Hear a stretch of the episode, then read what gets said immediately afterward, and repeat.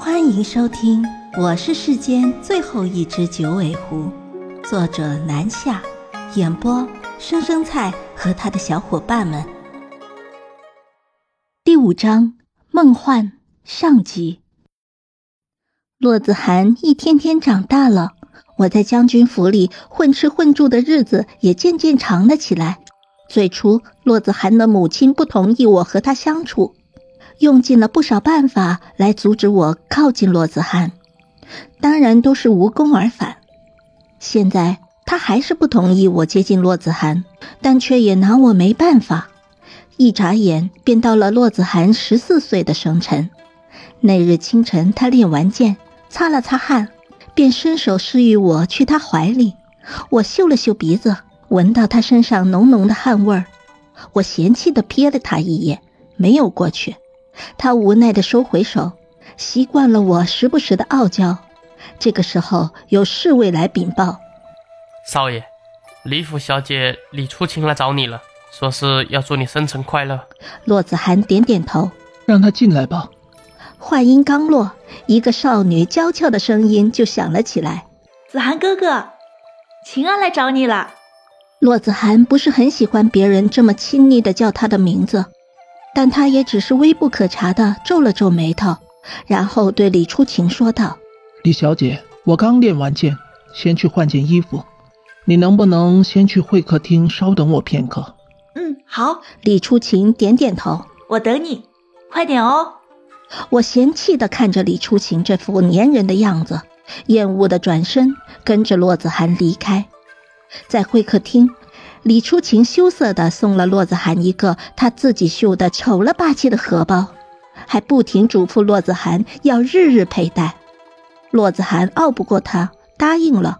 对此，我又不屑地翻了个白眼。这时，我才突然意识到，我天天在将军府里骗吃骗喝，他过生日是不是该送他个什么礼物？洛子涵已经换了衣服，对我招了招手。我这次没拒绝，一纵跳到他的怀里，他摸了摸我雪白的毛发。李初晴见状，却是尖叫道：“子涵哥哥，你怎么可以把那个臭狐狸抱在怀里？”哼，我可不是臭狐狸，我大概是对洛子涵有一种天生的依赖感，似乎在他的怀里，我就能天不怕地不怕。于是下一秒，我就扬起五爪，挑衅地冲李初晴呲了呲牙。听着耳畔李初晴气愤的抽泣声，满意的蹭了蹭洛子涵刚换上的湛蓝色的青衫。洛子涵轻笑一声，熟练的撸起我雪白的毛，然后温柔但略带威胁的对李初晴说道：“李小姐，请你不要这样说我的朋友。”李初晴咬了咬牙，大抵觉得也没必要和我一只狐狸计较，于是便转移了话题。过后，我寻了几只小狐仙。问他们人类大概会喜欢什么样的生日礼物？他们不知道我是九尾狐，只当我是被人类蛊惑的一只小狐妖，叽叽喳喳地推荐了不少礼物。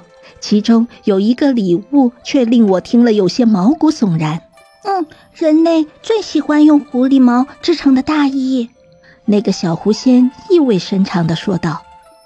我吓了一跳，道：“啊，这也太凶残了！本来就是。”都说了让你离人类远点了，我不置可否，没有从他们那里得到什么好的答案，倒是被人类喜欢狐狸毛制成的大衣给吓坏了。我思考了许久，终于去树林里抓了只野鸡，自己给它拔了毛，洗干净，又升起一堆火，撒上自制的佐料，不一会儿，一只香气扑鼻的烤鸡就做好了。这技术我独创的。我闻了闻这只令人垂涎欲滴的烤鸡，只觉得非常满意。我乐呵呵地寻了块荷叶，把烤鸡包好，叼着就要给洛子涵送了过去。洛子涵接过烤鸡，神色有些莫名。在我星星眼的注视下，他撕下鸡腿咬了一口，然后抱起我一顿夸奖。我飘飘然的开心极了，可旋即又想起人类喜欢狐皮大衣之说。有些恐慌，洛子涵会不会也是这样？于是给洛子涵过完生日后，我也没有再蹭他的被窝，赶紧的跑了。从那以后，我许久不曾再去见洛子涵。每次想去将军府，都会忍不住想起狐皮大衣，生怕骆子涵把我杀了拿来做大衣。就这样躲了他许久。有一日，我和狐妖同伴们玩耍着，路过他的门前，却见一排郎中排着队进了将军府。我不由得奇怪地问我的同伴：“将军府干嘛叫这么多郎中？”我同伴叹了口气道：“你还不知道吗？据说这将军府的少公子得了怪病。”躺下就醒不过来了，呼吸也有，心跳也有，就是醒不过来。花重金请了许多郎中，都没弄明白是怎么回事。我估计着他是中了邪术。听到这个消息，许久没见骆子涵的我脸色有些苍白。你怎么了？莫不是在担心你的那个人类朋友？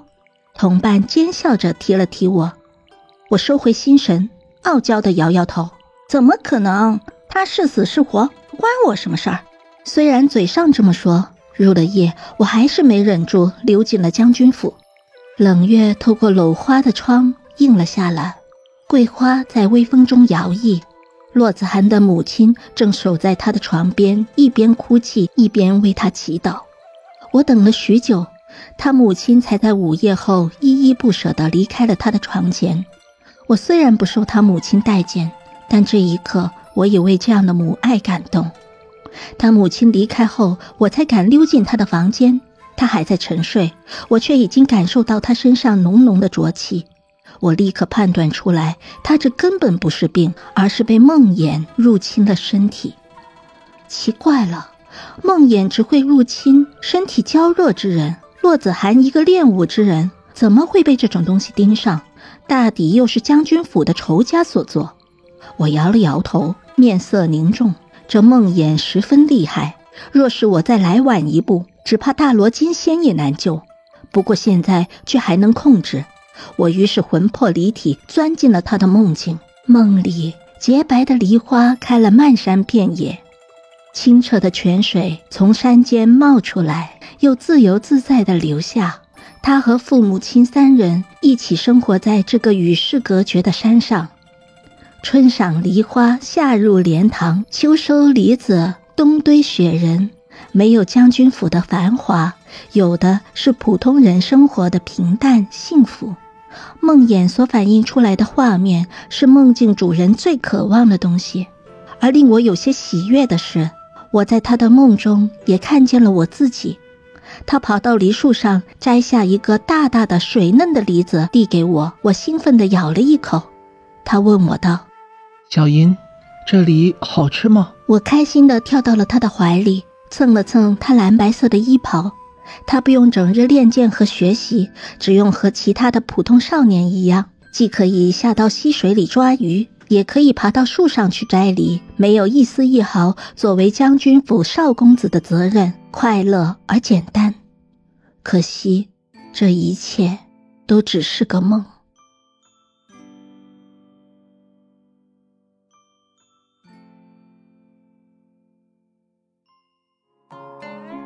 本集已播讲完毕，下集更精彩，欢迎点赞、订阅、评论呢。